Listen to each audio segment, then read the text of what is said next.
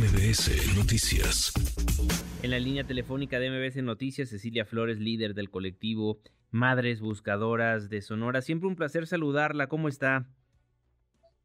Hola, muy buenas tardes. Muchas gracias a ustedes. El gusto es mío y pues me da mucho gusto que siempre nos tomen en cuenta para estos temas que son tan importantes y tan dolorosos, ¿verdad? Para nosotras las víctimas. Muy dolorosos para todo un país, diría yo, obviamente más para los familiares, para los amigos que tienen alguna persona desaparecida, pero me imagino que como madre buscadora, como persona que tristemente ha estado al pendiente de lo que sucede en cuanto a las desapariciones, duele y duele mucho cuando en el gobierno federal dicen no, no se están borrando las personas desaparecidas.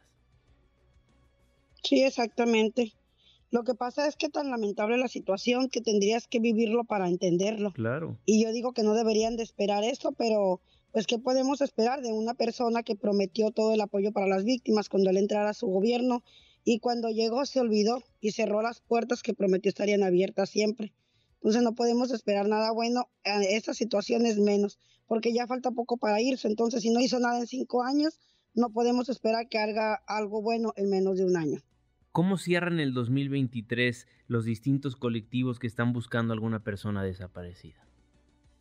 Con el mismo dolor que empezamos, con la misma ausencia que, con la que, por la que empezamos y por la que estamos aquí, y lamentablemente pues sufriendo la impunidad, la apatía, la burocracia por parte de las autoridades en la búsqueda de investigación de nuestros desaparecidos. ¿En algún momento en este 2023 tuvieron la esperanza de que realmente se iban a cumplir las palabras de los distintos funcionarios públicos con los que se han reunido? Sí, lamentablemente cada vez que nos reunimos con ellos y nos prometen una y mil cosas, pues nos venemos, eh, siempre salimos con una esperanza ahí de que nuestros hijos van a volver a casa lo más pronto posible. Pero miramos que pasa el tiempo, pasan los días, los meses, los años y pues esto no sucede. Yo ya ocho años en esta lucha y cinco años con otro hijo desaparecido, entonces no he visto nada por parte de las autoridades en la búsqueda de investigación de mis hijos, ya que yo les di toda la información que necesitaban para que solamente declararan a las personas y dijeron dónde estaban mis hijos, pero al momento no he visto nada por parte de ellos. ¿Y cómo está usted? ¿Cómo está la madre que está buscando constantemente a una hija, a un hijo, que está apoyando a muchísimas madres de familia, padres de familia, a tratar de tener esa calma después de esta noticia tan trágica como lo es la desaparición de un ser querido? Pues muy con mucho dolor, con mucho dolor en nuestro corazón porque vamos viendo que pasa el tiempo y cómo vamos perdiendo padres y madres, familia en la espera de volver a ver a sus hijos, de su familiar y se van con los brazos vacíos. Con mucho dolor el pensar que nos podamos convertir en una de esas estadísticas de esas familias que se fueron, que partieron de este mundo con los brazos vacíos.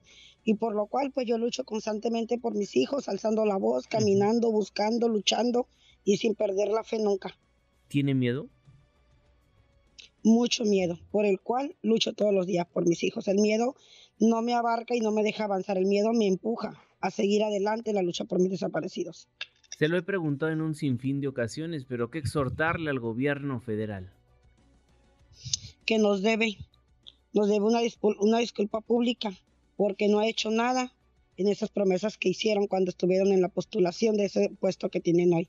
El gobierno federal y estatal nos debe mucho a las madres buscadoras, que hacemos el trabajo que ellos como gobierno no hacen y que lo hacemos con muchas carencias, no tanto en Sonora, pero en todas partes del país, sí, la verdad.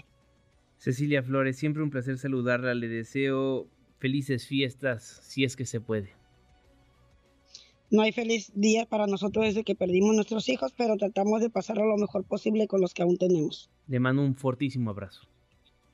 Igualmente, bendiciones. Muchísimas gracias redes sociales para que siga en contacto: Twitter, Facebook y TikTok. M. López San Martín.